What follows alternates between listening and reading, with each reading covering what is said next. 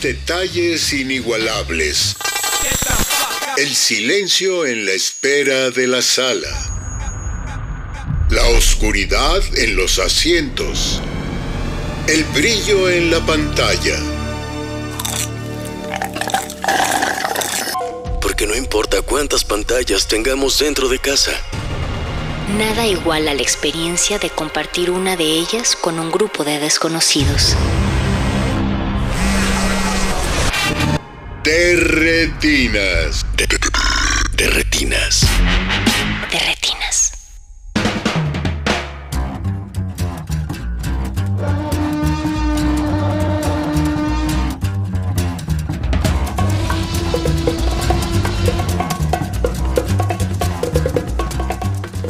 Bienvenidos a su cabina cinematográfica, esto es de Retinas. Me da mucho gusto que nos estén acompañando en el 96.1 de FM. Mi nombre es Rafael Paz y aquí como todos los martes está Jorge Negrete. Jorge, ¿cómo estás? ¿Qué tal, Rafa? Muy buenas noches. Del otro lado del cristal está ahora Alberto Benítez en la producción, porque Mauricio Orduña tuvo un inconveniente. Híjole.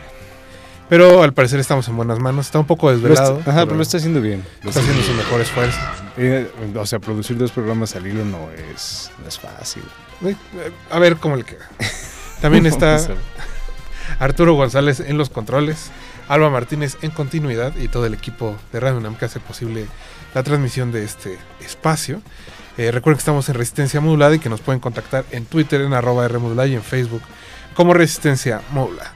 Vamos a empezar este programa hablando de cine mexicano y en específico de una película que se estrenó el pasado viernes y que se llama Hasta el fin de los tiempos. Está aquí con nosotros su director Alejandro Molina. Alejandro, ¿cómo estás? Buenas noches. Bien, muy bien, gracias por, por la invitación. Pues aquí para platicar para de la platicar. película. Antes, antes de iniciar, bueno, creo que vale la pena eh, leerle la sinopsis al auditorio que no ha escuchado de la película. Y se- es la historia de Patricio, interpretado por Bruno Bichir, un hombre que se ha separado de su esposa y que ya no le permiten eh, pues ver a su hija y ha perdido su empleo. En ese momento se juntan en su vida una amenaza nuclear, un nuevo amor y la posibilidad de renacer de las cenizas. Eh, eh, sí está bien Alejandro, ¿no? Sí, sí, sí. Es que luego. sí, luego uno escribe esta sinopsis. Hay como cuatro sinopsis que. o sea, Diferentes, ¿no? Diferentes. Pero imagino que es parte del proceso de una película. Sí, sí, sí. Uno luego, como tarda tanto en, en exhibirlas o en presentarlas, pues ya le pidieron sinopsis por un lado y luego pues, ya tienes ahí cinco sinopsis y. no sé, pero te llegó la No, reducida, pero creo. ahora una para el distribuidor, No para el una para el de prensa, Una para ver si vende más. Que creo que esta es un poco esa. más jalador. Más jalador. Pues eh, Alejandro, empecemos platicando un poco de cómo es que inicia este proyecto. Entiendo que te enfermaste, que estuviste en cama algunas semanas y eso te motivó a empezar a escribir el guion. Sí, sí, sí. Tuve una operación de espalda, pero antes de la operación, este, pues me tu- eh, no fui, digamos, con un médico que me mandara directamente al hospital y él, eh, se pensó que tal vez con puros este, desinflamatorios y, y fue escalando la cantidad de medicamentos hasta que acabé con, con, unas con unos medicamentos muy fuertes. Y yo ya no tenía como muy claro el reconocimiento del tiempo y estaba acostado en la cama, ya me la pasaba en la cama, pero no la pasaba nada mal tampoco. Pero lo que me, digamos que mis días ya iban por dormir, despertarme y escribir, dormir, despertarme y escribir. No sé en qué andaba muy, muy claramente, sí, este... Pero eh, digamos que era lo que me mantenía un poco, este, Andando. andando y, co- y me hacía enfocarme en algo. Entonces fue por ahí que, que empezó la, la- la- la escritura del guion. Sí, por ahí. La película tiene como... e- Es... Al verla como que nos quedó mucho la impresión de que hay cosas que son como muy reminiscentes, por ejemplo, del cine de Hong Sang-soo. Particularmente en términos como de la puesta en escena, la fotografía, el estilo visual, incluso como la cadencia y el ritmo que tienen eh, los actores, este, que tiene digamos como el flujo de las escenas, el uso de blanco y negro y el color en momentos como específicos. Em, igual nos, no, que teníamos como esa duda o esa inquietud de si tú en algún momento te habías como inspirado o este, durante este tiempo que estuviste ahí convaleciente, este, habías ya, ya conocido el cine de Hong Sang-soo, te habías acercado o fue algo que simplemente fue como accidental. Pues eh, un poco, no, sí, ya, ya lo conocía. Y un poco también cuando yo ya, eh, yo, esta es mi tercera película. La primera será de día y de noche y la otra Los Presentes. De día y de noche fue una, una producción grande, es una ciencia ficción. Sí. Y la segunda que se llama Los Presentes la hice eh, con una producción, eh, también soy director de una escuela de cine que se llama Arte 7. Entonces le hice con, con alumnos, le hice chiquita y, la verdad es que gocé más ese rodaje, gocé el proceso más que, la, que de día y de noche. Entonces como que yo ya llego a escribir pensando en que sí tengo que producir, o sea que sí tiene que hacer. La verdad es que el cine mexicano, como sabrán, pues tarda mucho y luego no, y, luego escribes un proyecto y no te dieron el Eficine o el Foprocine o el Focine, ahora ya hay, no, no, sé bien los nombres. Y luego entre que te dan el dinero que arrancas la producción, te tardas muchos años. Entonces era como, eh, estaba muy consciente de que tenía que hacer algo que podría hacer, que se tenía que hacer. Y un poco las referencias no nada más es Hong Sang-soo, también eh, eh, me gusta mucho el cine de Eric Romer y me gusta también lo que es Casabetes. Mm. Entonces, sí, ya traigo un... mi espíritu es más independiente y me gusta trabajar. He producido mucho cine también de Verado González, de Jorge, de muchos directores. Este, entonces también aprendo, sé cómo funciona la producción y creo que ya la llevo desde el principio en un, en un ejercicio creativo, desde el guion. O sea, ya no puedo empezar a escribir o a pensar algo sin cómo la voy a lograr eh, eh, producir. Entonces va por ahí un poco. Y Hong Sansu me ayudó porque pues, también no quería, no tenía mucho tiempo, la filmamos en 15 días. Mm. Entonces, Hong Sansu trabaja con pocos lentes, con pocos planos, hace zooms, hace estos. Y, y, me interesaba mucho, aunque yo sí tengo muchos planos de, de construcción, otros como de um, Chris Crosses también uso como estos planos académicos que también me ayudaban, porque eh, de repente tenía escenas largas y, no sabía qué, tan, qué tanto ritmo iban a tomar. Entonces un poco en la sala de edición sí venía cubierto, digamos, con, con estos planos. Y ya, pero me gusta la idea, que es muy de Hong Sanso, de un hombre que llega a otro lugar, ¿no? Que le sucede algo y llega y se encuentra con, con pues otra realidad y tiene que rearmar su vida. En el cine de Hong Sanso eh, hay dos películas que, que, le dije a Julio que tal vez podríamos platicar, que, digo que a mí me gustan mucho y son dos películas que estaba viendo en ese tiempo. No, fue después que las vi, pero una se llama La mujer que corrió y la otra In front Frente a ti, Front of You, que, es, que son dos películas que me gustan mucho de Romer. Creo que son hiladas, o tal vez creo que hay una en medio, no me acuerdo, pero son dos historias que se dividen de, de mujeres las dos historias, pero las dos tienen como una estructura muy, muy clara. Como llegar a algún lugar y quedarse hasta el final con una, con una eh, situación ya muy, muy este, detonante, digamos, en el personaje. Y, este, y por ahí venía también, mi pensamiento siempre termina en, como en momentos trágicos. En las dos películas anteriores también, una termina con un eclipse que, que hace que despierten estos dos habitantes que no se pueden ver por el día y la noche. La segunda película es eh, hace explosión, este, erupción, perdón, el, volcán Popocatépetl y en esta hay, otra otro final este, más nuclear, un poco más nuclear. estos tres cineastas que mencionas, ¿no? Casabetes, Romer y Hong Sang-soo, como los tres me parece que parten de como de puntos dramáticos muy fijos, pero que permiten cierta improvisación de los actores, mm. de los personajes, de las situaciones. Eh, me interesaba un poco preguntarte por esa parte, empezando también porque comentas que los alumnos te le ayudaron, ¿no? Es como gente un poco, digamos que sin el callo. Entonces, ¿cómo combinar esas dos cosas? Y mencionas también que la hicieron en 15 días, aunque parece que la historia, hay poca presión, digamos, alrededor de la historia. Imagino que no fue tampoco un rodaje tan sencillo. No, eh, la verdad es que fue sencillísimo. O sea, uno parece que estaba en las 20, así de estas, que te matas de 20 horas de trabajo. De los rallies. Filmábamos 8 o 9 horas diarias. Eh, el guion se lo manda Bruno yo sin conocerlo. A él, le- le gusta mucho el guion y entra a la película, digamos, por voluntad, por meter- porque le gustaba mucho el guion. Nos conocemos, hacemos una gran amistad. Y, y- y la película, pues, tiene muy pocas locaciones. Entonces funcionamos muy bien y los planos no eran muy complicados. Eh, sí, de repente había improvisación, pero yo pensé que iba a haber más. Lo que, eh, Bruno es un gran actor y Bruno trabaja los guiones y todos sus, sus momentos muy, con mucha claridad. Entonces también me ayudó a no tener tantas indicaciones ni, ni detener tanto las, las escenas. Y con una gran sorpresa también tanto de Moisés Arismende como de Carla Coronado. Y este y era un poco divertirme. Yo, yo creo que es una es un drama, pero con comedia y también tiene que ver eh, los otros textos que pues, eh, más bien la otra forma de lectura que tiene la película es toda esta parte atómica o nuclear que puede pasar y que pues, es una representación sobre las relaciones de pareja, sobre la familia y entonces por ahí estaba jugando y pero el, el- el rodaje muy muy tranquilo. La verdad es que no todos son alumnos de la escuela. Tengo hay como cuatro o cinco gentes con las que ya trabajo desde la pasada película. Ahorita ya estoy terminando otra.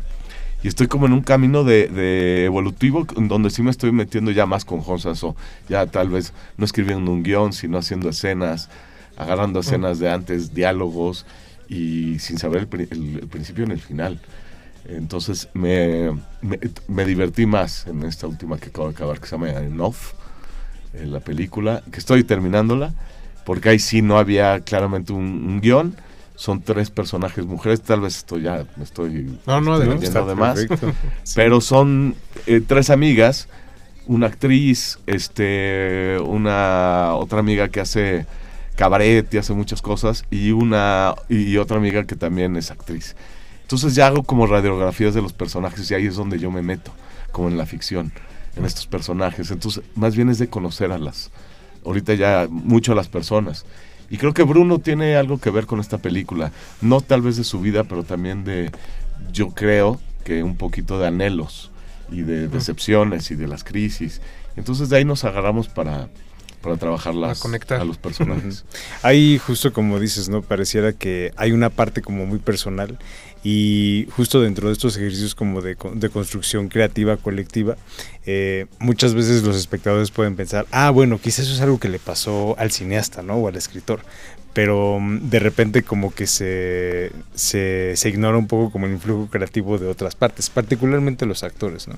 Entonces, eh, en ese sentido creo que es como muy, eh, como muy curioso lo que mencionas respecto a que a Bruno, por ejemplo, le llamó mucho la atención el guion, se sintió como este, quizá eh, identificado o movido por algo en específico y que eso abonó mucho como a la construcción. Y que ahora ya pareciera que, digamos, de tu primera película a esta, como que la estructura se va liberando. Ya no es como, digamos, algo tan, tan clásico, tan convencional, sino que va como tomando una forma más, eh, más libre.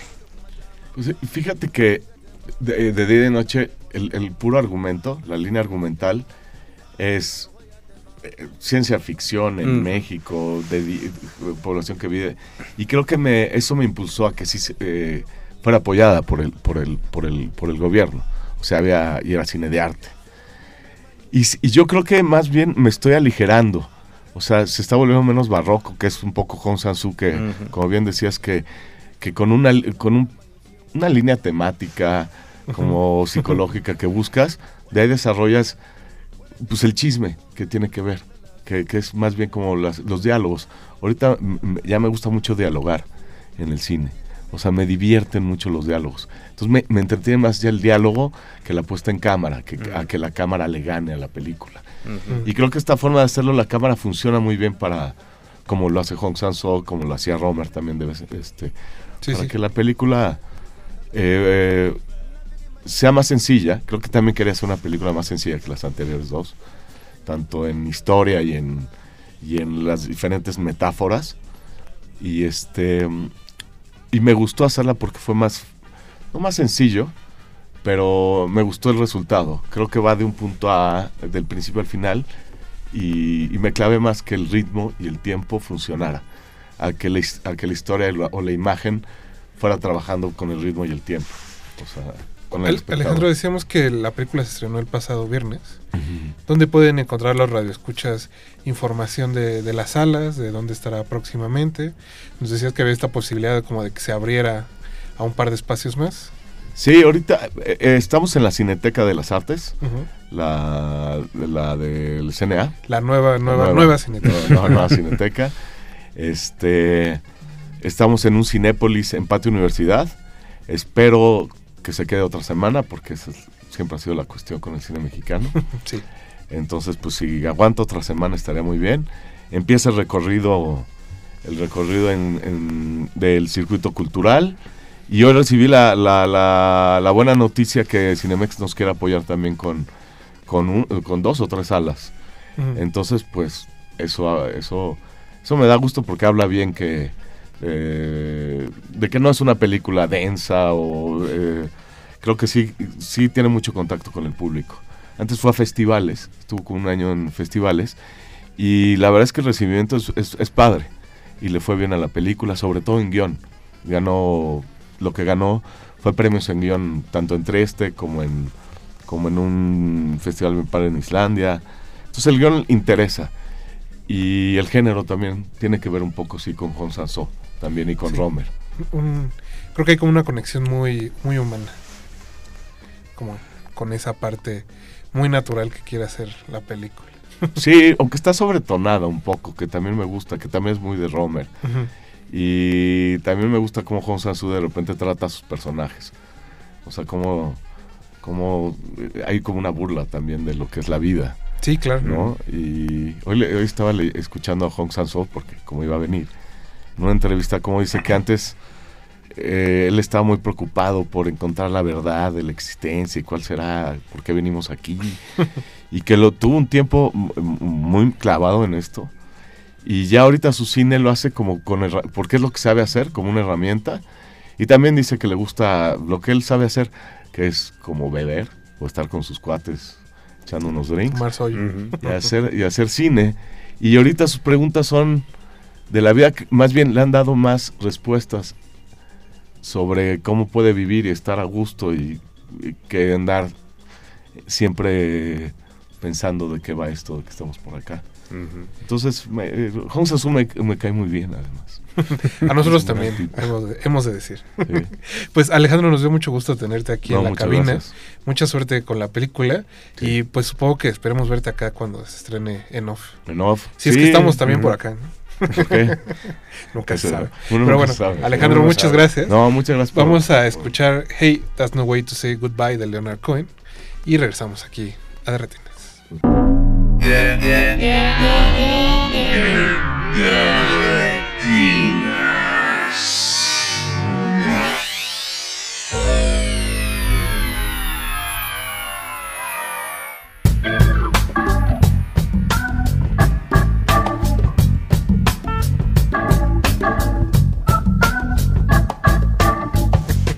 Estamos de vuelta aquí en Derretinas. Muchas gracias a los que nos están escuchando. Acabamos de poner en sus bocinas a Leonard Cohen con Hey, That's No Way to Say Goodbye, que es parte del soundtrack de Vidas Pasadas, la película, iba a decir de Celine Dion, Celine Song, Es el Insong. que está en los cines y está derritiendo corazones. Pues fíjate que yo he visto muchos tweets que dicen no pensé que me iba a pegar como decían que me iba a pegar. Quizá el algoritmo te está alimentando del odio. Mm, eh, no sé, pero yo he visto muchos tweets de gente diciendo yo pensé que vidas pasadas me iba a dejar destrozado y nada más me dejó consternado. No, pues destrozado solo los tacos afuera del metro. bueno, Eh, depende que te quieras destrozar también. El alma, Jorge. El alma. No, lo que iba que es, bueno, estamos poniendo las canciones eh, de la película porque está en cartelera si alguien tiene curiosidad de ir a echarle el ojo. Es una historia de amor imposible o muy posible. Sí, sí, ya la pude ver. Ah. Y pues eso, creo que parte del segmento se está derritiendo y el otro está enojado porque, como bien dices, no, no reacciona a su corazón de la manera que la publicidad lo sugiere. Lo que pasa es que es otro caso de publicidad engañosa que suele pasar mucho, eh, sobre todo en temporada de premios. Eso. Si usted está muy pendiente, esta, esta película está nominada al Oscar, eh, mejor película si no me equivoco, Sí. y Mejor pues, guion. Y mejor guion también. Es una ópera prima. eh, pero véala y opine, ¿no? De eso se trata. Usted vea la película y opine. Y si no están de acuerdo y si dicen que a ustedes sí les destrozó su corazón, también escríbanos un tweet. También se vale. sí, Ahí en el remodulado y estamos este, dispuestos. Aprovechando, pues un saludo a Pablo Extinto que dice, eh, vamos a escucharlos a eh, Rafael Paz y un servidor hablar de cine mexicano del chido. Dice, no hombre, todo el cine mexicano es del chido. Venga a dar charla sabrosa del mejor programa de cine del mundo. Muchas gracias Pablo. Y pues respecto a lo del cine mexicano, no sé, no sé, pero la mayoría sí. Bueno, Pues mira, si Botellita de Jerez puede decir que todo lo naco es chido, yo creo que Pablo puede decir que todo el Pablo mes puede decir lo que quiera. Pablo puede decir lo que quiera. Además, ¿sabes que El presidente está con él.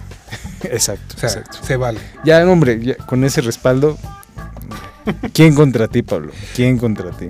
Bueno, más bien planeamos que este programa se llamara eh, Tres películas sobre crisis de vida, porque como bien escucharon, en los primeros 15 minutos nos iba a visitar Alejandro Molina con Hasta el fin de los tiempos, que es en su, digamos, en su en su faceta más reducida, la historia de un hombre que entra en crisis y que tiene que volver a encontrar, o más bien que la vida misma lo lleva a encontrar, ¿no? Como el, disfrutar otra vez vivir, básicamente. En ese caso se trata de un hombre divorciado que llega, ¿no? como lo escuchábamos hace rato, a una residencia de artistas y gracias a eso conoce gente. Entra a ciertas situaciones que le hacen revalorar su, en su caso, iba a decir bella vida, pero sí, tal vez sí, bella vida. Entonces, dijimos, ¿con qué otras dos películas si alguien quiere animarse a ir a ver hasta el fin de los tiempos? ¿Con qué películas las pueden acompañar? Tú elegiste una película, Jorge, yo elegí la otra. Eh, ¿Con cuál quieres iniciar? Pues si quieres empezamos con, con la tuya porque creo que es una gran elección. La verdad es que lo estuve pensando mucho, eh, incluso consulté con un par de personas, porque tenía muchas opciones, quería que fuera algo mexicano, pensando en que Alejandro hizo una película mexicana, y terminé eligiendo a Arturo de Córdoba, en principio, porque creo que la imagen que tenemos de Arturo de Córdoba, el gran Arturo de Córdoba, es que era un hombre que nunca perdía como su, su presencia, siempre tenía algo como muy muy elegante, muy, eh, muy ecuánime en su figura. No por nada tú siempre dices, ¿no? Que era el, el profesionista favorito de México.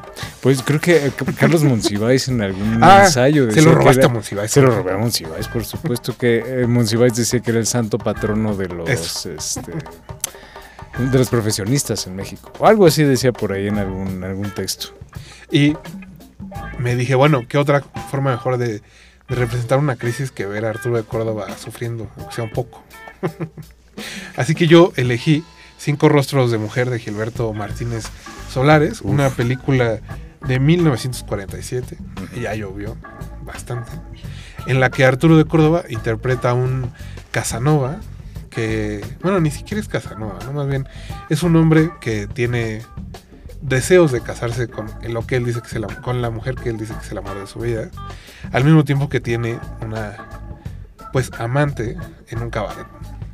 Entonces, un día decide ponerse muy serio, proponerle matrimonio a la muchacha y la amante se entera y va y le dice, "Oye, tiene un amante y yo lo amo tanto que no voy a permitir que seas feliz."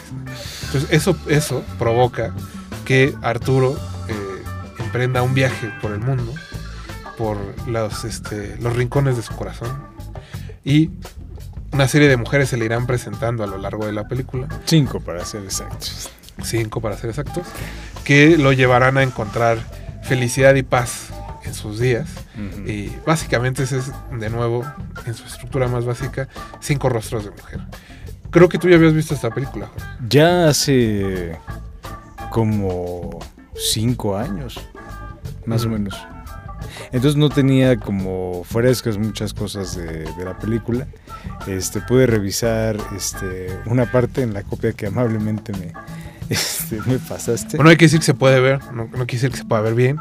no, no, no. o en mejor calidad, pero se puede ver. Está accesible, está accesible. Si ustedes saben dónde buscar y cómo buscar, la encuentran sin, sin mayor problema. Quizá no en la mejor calidad, pero de que la encuentran. Está pasable. encuentran. Está pasable. Y la verdad es que la voz de Arturo de Córdoba hace cualquier este, cualidad de imagen pasable. No, pero además, ¿sabes qué? Creo que a mí, no sé si te pasa, y nos vamos a salir un poco de la tangente. Ujú. Es que cuando se trata de cine mexicano de antes de los años 60, no, no siento tanto el hecho de que no se vean bien, o no lo resiento tanto, porque creo que como veíamos las películas en el 9, con una antena de conejo que nunca se recibía bien, al menos en, en mi casa, porque vivíamos cerca del cerro de Chiquihuite, entonces es como complicado ver una tele con antena de conejo. Entonces creo que eh, hay algo nostálgico, hay algo bonito, al menos en, en- en mi vida, en ver así una película mexicana. Sobre todo porque la mayoría de esas películas que podemos ver ahorita todavía tienen el sello de agua. Y tiene Del canal de las estrellas, de película, de Galavisión, este tienen el sello de agua, entonces eso creo que abona mucho la experiencia. Ajá. Pero bueno, regresando a la película como tal, eh, ahorita que decías de Arturo de Córdoba, creo que tuvimos varias oportunidades de verlo como en papeles fuera, digamos, como de esa suavidad, de esa, eh, de esa serenidad, de esa como parte más... eh, más, más templada, más serena. Creo que el referente más, más obvio es este él de, de Buñuel. Este, El hombre sin rostro de Bustillo Oro. Eh, películas en las que él también estaba como que en justo construir esta, per- esta persona fílmica como tan, tan serena, tan controlada, tan, tan mesurada, tan educada, tan elocuente, contrastaba mucho justo con el hombre neurótico, celoso, este, posesivo y muchas veces patético, que creo que es un poco lo que este, Lo la que pasa película de aquí. Martina Solares este, busca. Además porque, digo, a diferencia de... No, no, no. En eso creo que la conecta más bien con hasta el final de los tiempos. Mm. Porque el, el personaje de Bruno Bichir, bien o mal, se ha creado esta crisis. ¿No? Hizo un mal negocio con la familia de su esposa, en específico con su suegro. Y al parecer estaba como muy obsesionado con el trabajo sin atender, ¿no? Como la parte de su hogar, por decirlo de alguna manera. Y Arturo de Córdoba continuamente hace lo mismo, ¿no? Porque si estaba tan enamorado de esta muchacha, porque tiene un amante, básicamente. Y luego la, peli- o sea, la Porque película es un hombre, Rafael. una y otra vez, sí, y un hombre mexicano de los años 40, supongo que era algo muy eh, normal. Entonces, eh, creo que si algo hace muy bien la película es anunciar que no es exactamente un héroe de melodrama, Arturo de Córdoba, sino que él solito se pone a veces el, el pie. ¿no? Una y otra vez le sucede que por atender una casa, por, entre comillas, no, no es que tenga más casas, Cinco. eh, más bien por atender un asunto, desatiende el otro.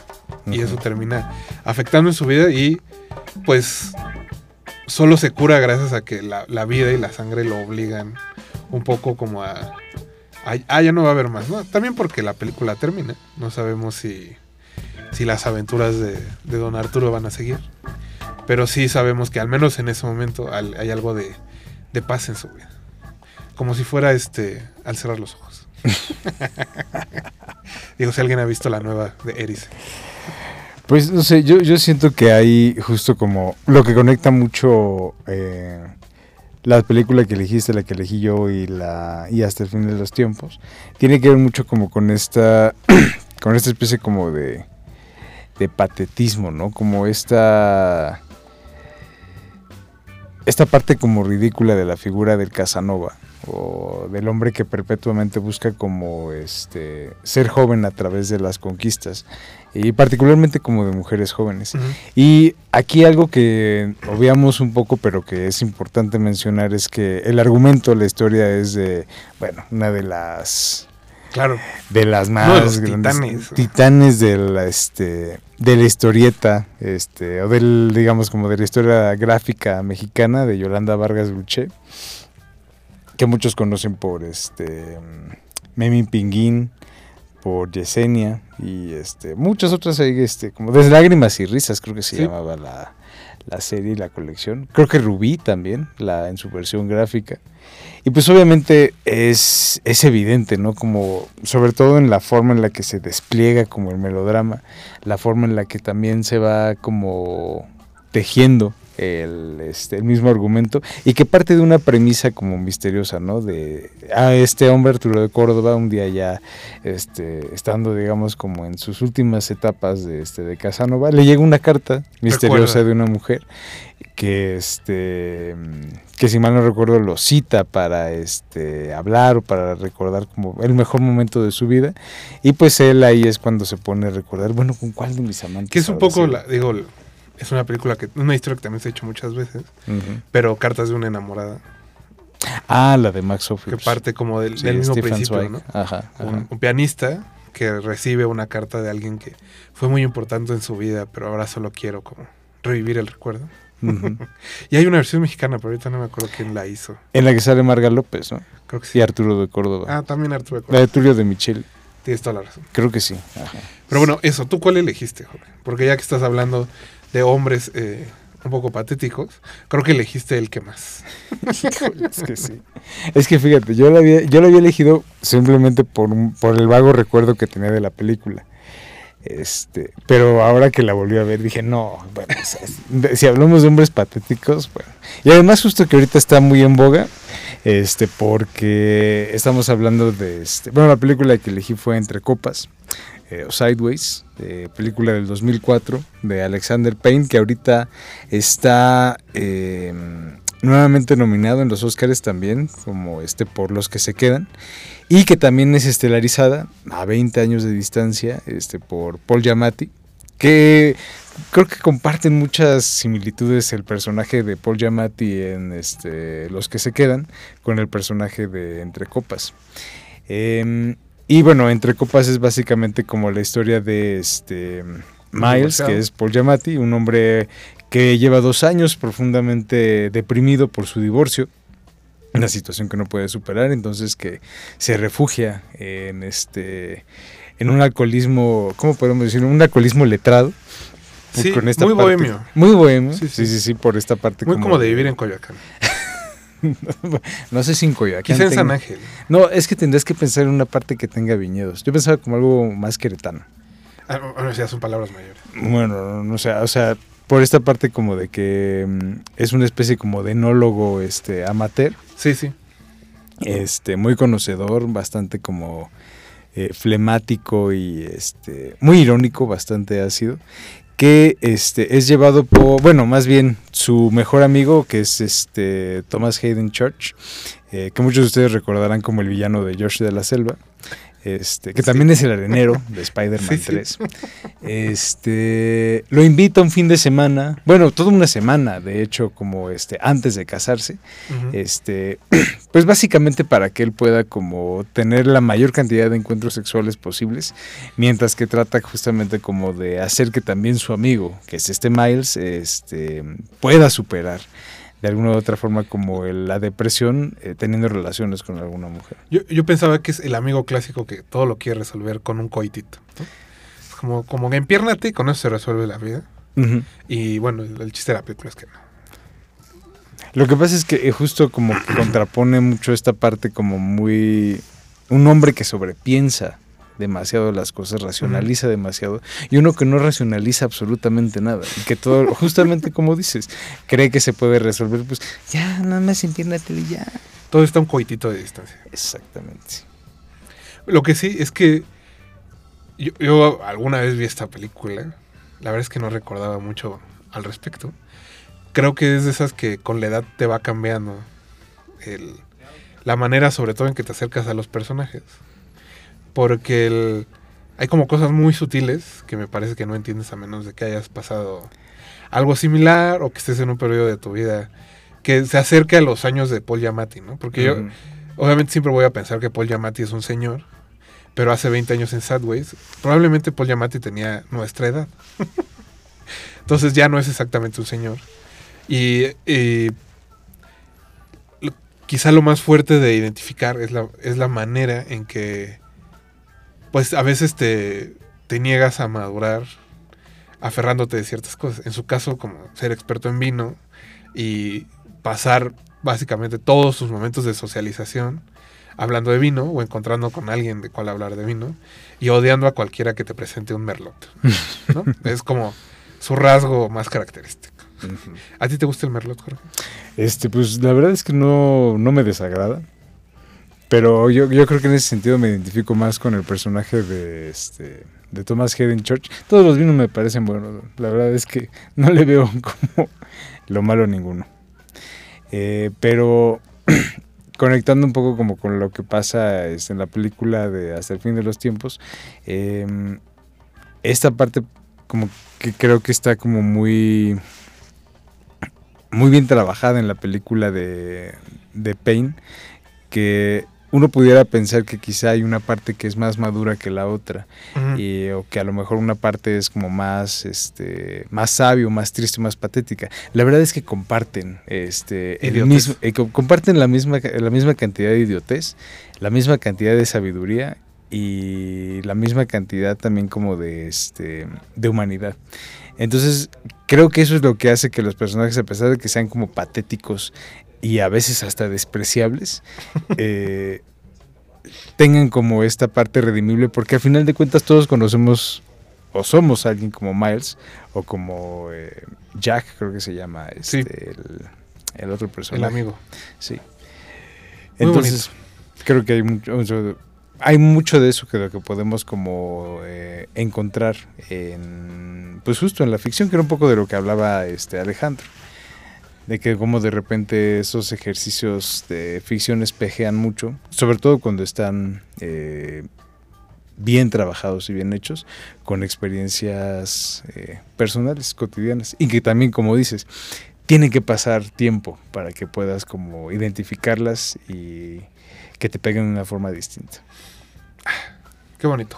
como, Un, como un buen merlo. Solo decir que si alguien quiere ver Sideways o Entre Copas, fue una película lo suficientemente popular como para que su tiraje de DVD todavía ande ahí por las tiendas y los botaderos.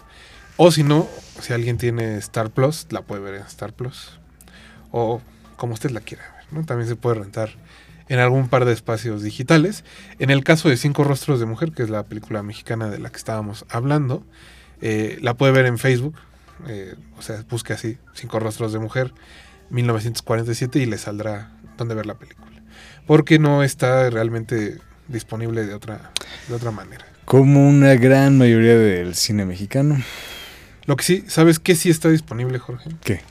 La lectura cinéfila de este mes, porque ya tenemos a Praxedis Razo en la línea, que esta noche pidió ser lo último del programa y no el inicio. Jorge, digo, Praxedis, ¿cómo estás? Hasta el final del programa.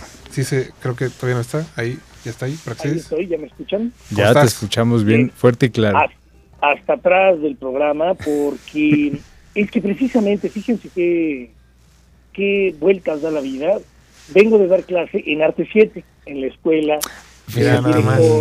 Eh, Hasta parece amaciato esto. Tiempos. Exacto, exacto, exacto. Y, y, y, para mí fue una sorpresa, ¿no? No sabía que, que, que plantearan hoy entrevistarlo y qué coincidencia. Y vengo de allá, vengo de la escuela, de donde él también está por allá a ciertas horas. ¿Tú también has pasado en esa residencia de artistas, Praxis? No, no, no, es, pero sí era una residencia de artistas.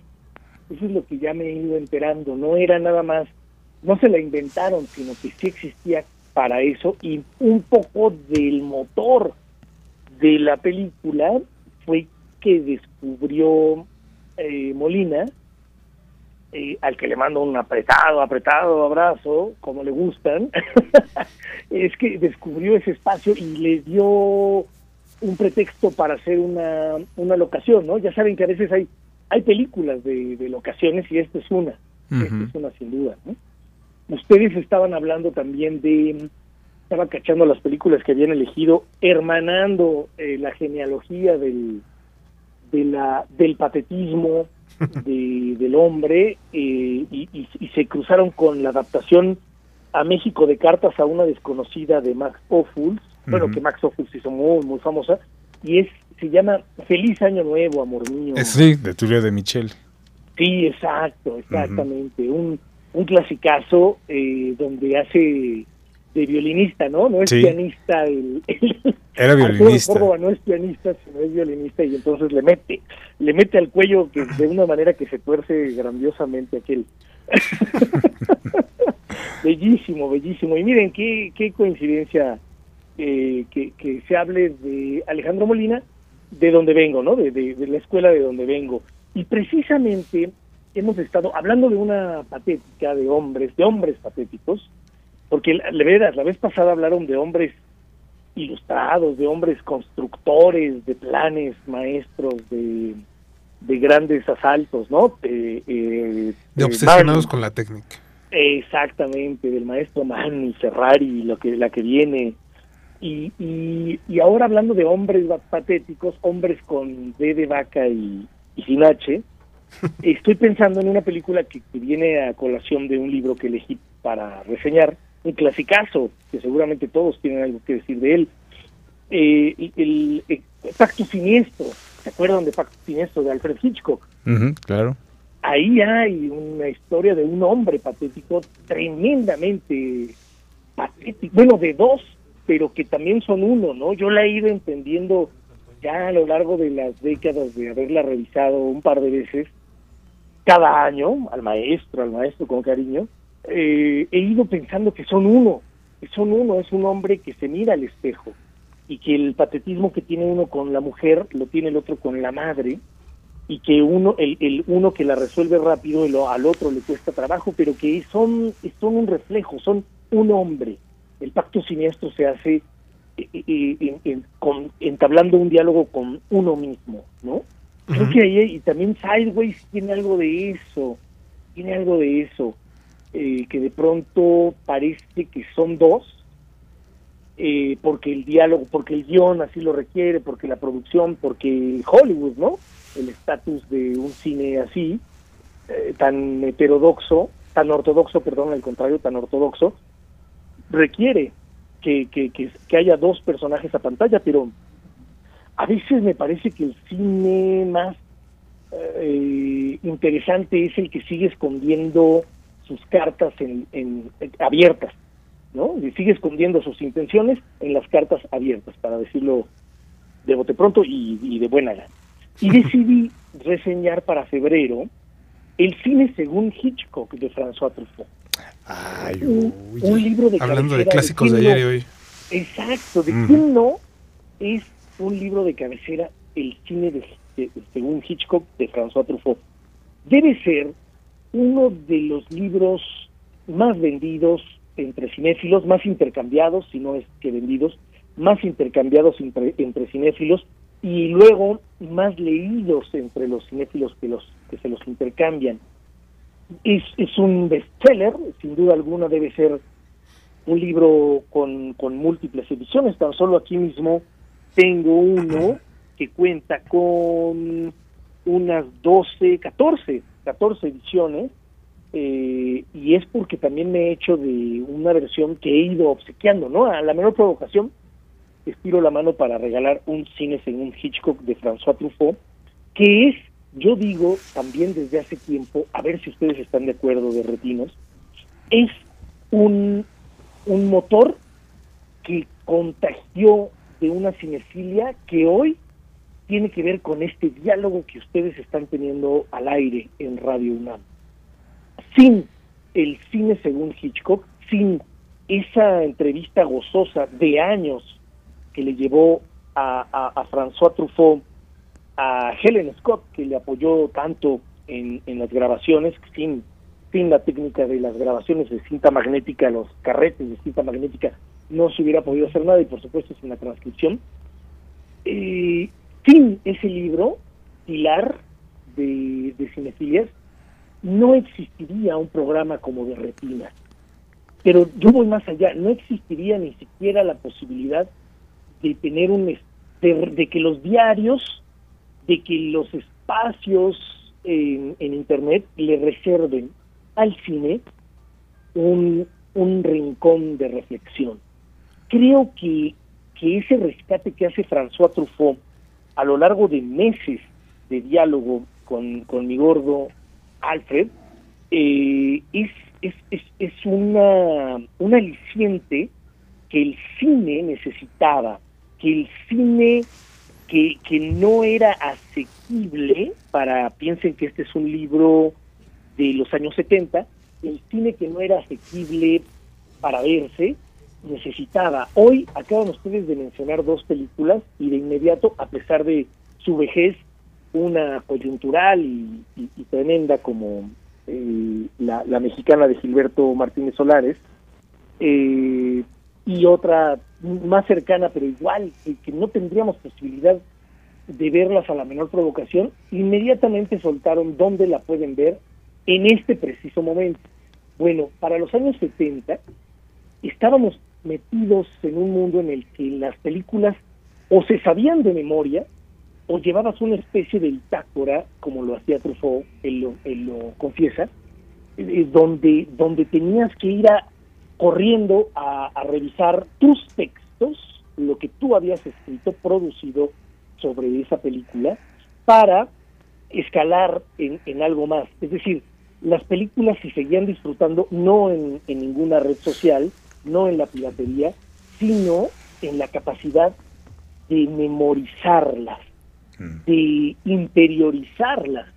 Y el cine, según Hitchcock, el libro, se trata de eso. En algún momento el mismísimo Alfred Hitchcock, que es el interlocutor de, de, ese libro, voltea a ver con extrañeza a François Truffaut y abiertamente le dice, no me acuerdo de eso que, que tú estás mencionando con tanta pasión, con, como si la acabaras de, ver ahorita mismo, y yo no me acuerdo haber planteado eso, pero en todo caso, eh, siempre como un gentleman, te creo. No, no, y siempre era muy dado a... Cualquier halago era bueno para Hitch. Claro, claro, para, para seguir alimentándolo, ¿no? pero además, ¿qué puedes decir? Si tú mismo hacías una película y en un momento dado no la podías volver a ver en mucho tiempo porque no tenías la capacidad de, que te rebobinara nada, ¿no? No, y además, eh, digo, sí, eh, imagino que mucha gente no lo sabe, pero este, gracias a ese libro, Godard eh, hizo uno de, esas cartas en las que se dedicó a insultar a François Truffaut y donde le decía que había ido a halagar de más a Hitchcock, que no había necesidad de rendirle tanta pleistesía, porque si era un señor importante, ya no lo era tanto cuando dio la entrevista. Imagino porque había un poco de envidia en el viejo Jean-Luc. Pues claro, pues claro, porque además Hitchcock sí fue muy receptivo a, a Truffaut y Bergman nunca peló a Godard, ¿no? eh, Godard hubiera querido hacer un cine según Bergman, y bueno, ¿quién no? Pero Bergman nunca le permitió que se acercara más de la cuenta, ¿no? A, Jean-Luc, mientras que Hitchcock adopta muy fácilmente como un buen padre a, a, Truffaut en una especie de, película también hitchcockiana, marca Pacto Siniestro, Extraños en el Tren, eh, también hablando de patetismos, ¿no? De, patetismos de dos, de dos nerdazos de aquellos. A mí me parece que, que es, es una un libro que si no han leído deben de correr a tenerlo y si ya lo leyeron, todo el tiempo tienen que consultarlo casi como un jueguito de libro rojo, ya saben, poniendo el dedo a donde sea, siempre hay un consejo brutal.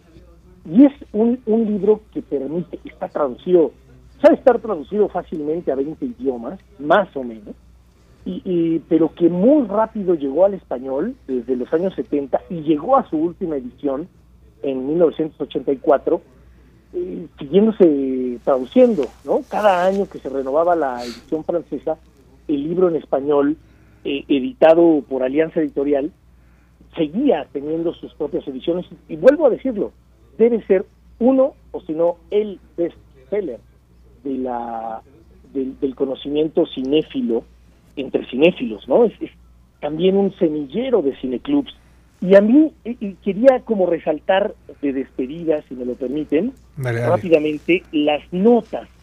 Quizá estamos habituados a, que un libro de entrevistas pues sea simplemente eso, ¿no? Escuchar de un lado lo que se piensa del otro y viceversa, un nuevo juego de espejos, pero el, el, el corpus de notas a, la, a la edición francesa que se traduce en la edición española todo el tiempo, es verdaderamente significativo y también son obra del maestro François Truffaut y eso creo que no es habitual, ¿no es cierto? Lo normal es que ya entrevistas al viejo, fin, lo transcribes, adiós. No, François Truffaut siguió haciendo trabajo y técnicamente en más de 20, 30 páginas de notas miniatura en la edición de bolsillo que se, que se puede conseguir muy fácil de Alianza Editorial del Cine según Hitchcock, sigue resolviendo cosas, sigue resolviendo tramas que quedaron sobreentendidas en, en alguna en alguna de las charlas, ¿no? Eh, notas desde nombres o, o, como asuntos como, no sé, quería decir... Son, son notas que sí enriquecen mucho al texto. Y creo que sí. es que fue una gran elección porque acaba de ser cumpleaños de Truffaut. Lo que sí se nos acaba es este programa. Es el tiempo, sí, yo perdón, perdón. Ya citaremos al maestro François Truffaut, pero ese quede, quede el cine según Hitchcock para recomendación de este vitral, de vitrales bibliófilos que, que de Retinas eh, ha querido que se discuta. Muchas gracias. Sí, muchas gracias y nos escuchamos el próximo mes. Aquí estuvo Alberto Benítez en la producción, Arturo González en los controles, Alba Martínez en continuidad. Jorge, muchas gracias por haber venido esta noche. Muchas gracias, Rafa, y muy buenas noches. Nos escuchamos el próximo martes para hablar de cine aquí en Derretinas. Mientras tanto, disfruten de la programación musical de Sálvense ustedes con Raquel Miserachi. No se despeguen aquí del 96.1 de Radio UNAM.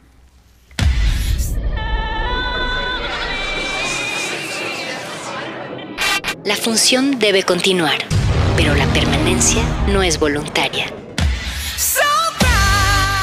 De retinas. De retinas. Horror and moral